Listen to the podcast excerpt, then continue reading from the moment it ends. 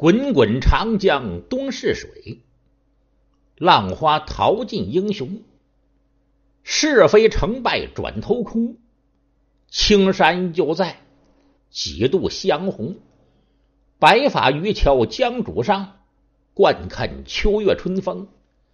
夜壶浊酒喜相逢，古今多少事，都付笑谈中。咱们书接上回，上回说正说的周幽王。为了讨好他的美人褒姒，就这样带着褒美人呐，来到了骊山。您可别忘了这句话，这句话太对了，叫不怕没好事，就怕没好人。就是由于这国师傅给出了个主意，让他点着烽火台，博得美人一笑。这要糊涂的周幽王也不好好考虑考虑，那烽火台是干什么使的？能随便点吗？要不说怎么这事儿都整一块儿了呢？那么历史上啊，就把这个事儿啊完全归到褒姒身上。这褒姒啊迷惑君王，实际上这事儿那罪魁祸首应该是这国师府。那第二。就得是周幽王，这俩人啊，一对糊涂虫。嗯，就这样，到了傍晚，这包美人在这坐着，这周幽王看着这美人，眼瞅心爱，是啊？笑一笑啊，笑一笑。这褒姒也不理他。周幽王传下旨意，点烽火台。这一点烽火台。这烽火台点起了一个，接着这一着，人一看附近的烽火台着了，那下边的接着点，再看这烽火台，那就是一个连一个，一个连一个都点起来，那火光如注，火光冲天。佛见的诸侯这么一看，哟，烽火台燃起来，那是不是这京城出了事儿？这人马呀，集合在一起。那急行军是赶奔都城，到都城这儿，有人说：“哎，大王不在都城，在骊山。”这诸侯就要带着人马到骊山这儿朝见这周幽王。周幽王在高坡之处坐着，一看这诸侯纷纷领人马来了，旌旗飘摆，号带高扬，刀枪如麦穗，剑戟似寒林，什么叫簪缨滚滚？那叫甲夜悠悠。大旗小旗伴着旗旗帆招展，前军红旗似火炭，后军黑旗似乌烟，左右旗青龙白虎，前后旗朱雀玄坛。十二元臣大都旗青乱晃，造盖摇摇。这诸侯顶盔贯甲，罩袍束带，系甲蓝裙，周身上下收的紧沉利落。有拿刀的，有拿枪的，呃，骑着啊就来了。哎呀，顷刻之间。这骊山脚下是人头滚动，人喊马嘶，熙熙攘攘。你想，这些诸侯到这儿得请示周王，哎，大王出了什么紧急的事了？周幽王哈哈大笑，哎，没什么事，没什么事，哈哈哈哈哈哈！哎，你们呐，回去吧，好吗？没事点烽火台，把这个诸侯全都聚来。到这儿，周幽王没事把诸侯们气的，心说：“哎，也不知怎么整，咱们这个周幽王这国王，大概脑袋让驴踢了。这烽火台能随便点吗？既然没事领兵带队回去吧。就这样，回转各自的驻地。”这下边人马拖拖，又喊又叫，哎，跟走马灯似的。周幽王看着有趣儿，要怎么糊涂皇上呢？你说这样的天子要当皇上，要把国家治理好了，那都新鲜。哎，周幽王一看，大伙又忙忙乱乱，看着自己这宝贝儿褒姒，人呐，你看着好不好啊？这褒姒他也不懂，他也不知道怎么回事。为女人，哎，再者一说，这女人她也不干预过账，哎，当时气的冷笑了一声。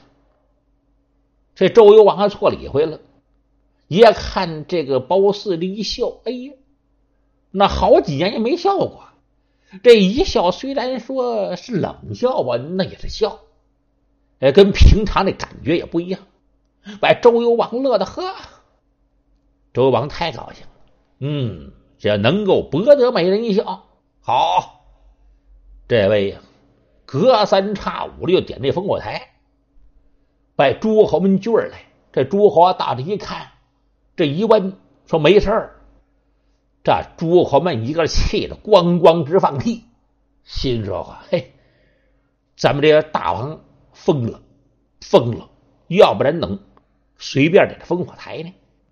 有人又说了：“不是，是这么回事。咱们家大王得了一个妃子，叫褒姒，长得沉鱼落雁、闭月羞花，了不得，真漂亮，绝色佳人。那个褒姒啊。”那生在这个周朝那时候，那年头可不讲究什么整容，更没有什么各种的化妆品，哎，是吧？打底霜、粉底霜啊，各种的香水啊、嫩肤水，那全没有。那褒姒长得就是俊，嗯，美人的坯子，天生丽质，要我把这周幽王给迷得五迷三道呢。哎，那现在有些个美女啊，那人造美女。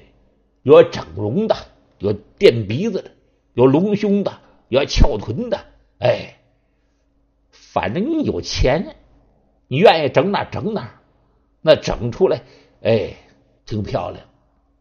那是假的，人家褒姒这是真的。嗯，这周幽王就这样说，你说有这样的皇上吗？啊，有一位大臣那看不惯了。在周朝啊，这官职那分成公侯、伯子男，有一个伯爵诸侯，这不就是周宣王的兄弟？此人姓郑，叫郑伯友。得的这个信儿，这个气呀，心说话：嘿，大王啊，大王，要照你这样下去，非出乱子不可，将来非亡国不可。这郑伯有人忧心忡忡，你也想他也是皇室，哎，按道理来说，那是周幽王的叔父。就这样啊，这位到了皇宫里边面见周幽王，和周幽王说：“大王啊，大王，您个千千万万不能再点这烽火台了。这烽火台是遇到紧急战争。”紧急的事儿，皇城里出了大乱了。点起烽火台，叫诸侯前来救援。你几次点着烽火台，到这儿，诸侯一听说没事哎，戏弄诸侯，就博得美人一笑。此事大大的不可。没成想，这郑伯友说到这儿。再看周幽王，双眉倒竖，耳目圆睁，脸颜色更变，啪的就给桌子一拍：“你少要胡说！我乃是周朝的天子，是我说了算，是你说了算。嗯，给我退掉下去！以后再胡说八道，小心你的狗头！”好吗？这周幽王把这郑伯友是痛斥了一顿，给这郑伯友弄了个烧鸡大锅脖哎，这惨就别提了。郑伯友啊，垂头丧气，心说倒霉，倒霉！你看没有？这周幽王要倒霉。这周幽王高兴，不要这么句话，乐极生悲。哎，这周幽王倒霉的日子那可不远了。这位中了赏了。这位国师府，哈，这国师府也升了官了，在周幽王面前也抖起来了。这位别的不会，溜须拍马，哎，这是他的本行。又赏了一千两黄金，这位当时又抖起来了，在朝堂里边和周幽王关系最好。周幽王想听什么，他就说什么。周幽王一方面是喜欢褒姒，再加上国师府在旁边进谗言，没有几年呢，呵，这要褒姒啊，还给周幽王生了个孩子，嘿，这下啊，这褒姒的地位那就更高了，母以子贵，这周幽王他乐得不得了。那本身他就宠爱褒姒，你看这人呢，要喜欢一个人那了不得，一个人要恨一个人也了不得。哎，有人喜欢一个人，有人说这气场相投，甭管什么原因吧，这人就是哎骂他，他也是高兴的，恨不能踢他两脚，他也觉着美。他要看着不顺眼呢，人家天天给他捶背。天天搁这沏茶倒水，他也看着呀，那不顺眼。这事也难以说清。那褒姒自从那生了孩子以后，是备受宠爱。这周幽王啊，开始就想了，嗯，要让我看呢，就把原来的太子废了得了。原来的正宫皇后给他生了个太子。这个太子叫依旧啊，这依旧是太子。周幽王为了博得褒姒的高兴，就要把这太子依旧给废了。这太子一叫一废，就是坏了。我在周朝待着大概够呛，看起来呀，我处境相当危险。我我跑吧。他呀，准备逃走。他被废了以后，那皇后啊，也给废了。你想，太子那全都换了，那皇后也得换。就这样，立褒姒为正宫皇后。这褒姒的地位蹭起来，那也上来了。不过，这要褒姒是一点儿也不高兴。褒姒生的孩子，那叫伯服。哎，伯服当了太子，也叫这母亲，那得是申侯的女儿。一想，算了吧，干脆我带着依旧赶紧走吧，在周幽王的这待着呀，那时刻都有性命的危险。就这样，依旧逃到了他的姥姥家申国去了。申侯听依旧这一述说。怎么样把他的母亲皇后废了？怎么立褒姒，把自己的太子也给除了？当时申侯这冲冲大怒，就帮着这公子依旧，就和西戎联合起来起大兵，是攻打周幽王。那大兵有十来万呢，浩浩荡荡，杀气一空，气冲霄汉。压颤地皮之势。哇，来到周朝的国都。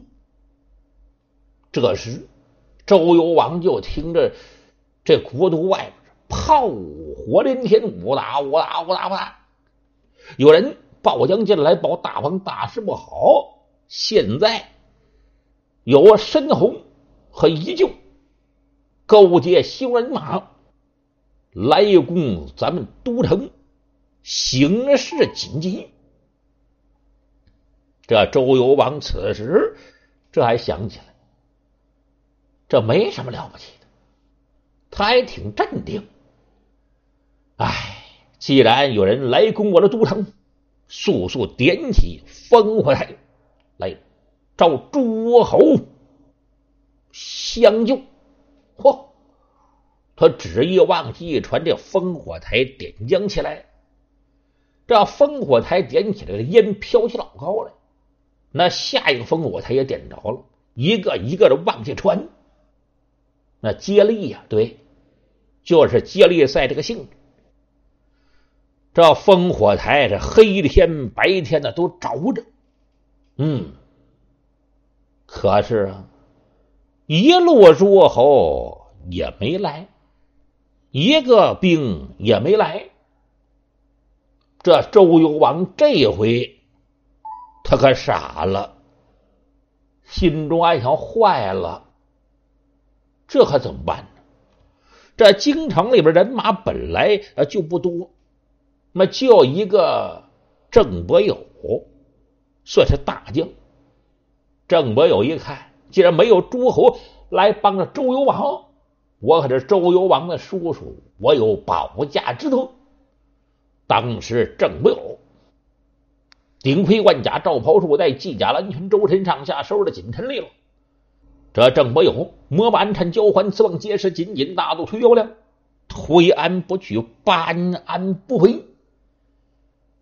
晃的手中，像佝偻古月和尚板门大砍刀，在这手下的人马就出城迎战，怎奈是势力悬殊？那这位郑伯友啊，也让人家给杀了。军前阵亡，这郑伯友一死，这周幽王没了倚仗，往左看看，往右看看，就剩下他这美人褒姒。还有伯服，他的太子，还有那位能说会道、祸国殃民、竟给出好主意那位国师府。周幽王没办法，带着他们就跑到了骊山，也把这骊山呢给包围了。连周幽王在那伯服，包括那国师父，全让人家给杀了。要说他们是死有应得，这位在宫里边待了一辈子，从来也没开过笑脸的这包美人，也让人家给抢走了。周朝的这些大臣一个个四散奔逃，这些大臣们四处逃难，那这个惨就别提了。这些人你别看那抗击那西戎的兵马没本事。要是讲嚼舌头根子，那可本事大了。这些人坐在一块儿啊，就说成了：“哎，要说当幽王倒霉，就倒在这褒姒身上。这褒姒乃是个妖怪，大伙儿可曾想过，咱们先帝宣王在世的时候，就叫杜伯逮着妖精。”逮妖精那回事那大家是不是还记忆犹新呢？哎，这褒姒就是妖精，就是由于这褒姒的一笑，嘿，结果烽火台就不灵了。这不是妖精作害，又是什么？嗯，嘿嘿嘿嘿，这一次这褒姒让人逮了去，我看这是罪有应得。要说周幽王，那包括那爵士府，也真是该死！哎，就为了博得褒姒一笑，烽火戏诸侯。可是话说回来，申侯也不对，那也不应该那勾结那西戎来攻打咱们周朝。哎，你说这事儿埋怨谁呢？那这些大臣你就不合计合计？那周幽王胡作非为，那点烽火台的时候，你们干什么去？你们不劝周幽王，没有尽到为臣之道。现在又说三道四，那么周幽王烽火戏诸侯，这事儿埋怨谁？埋怨褒姒。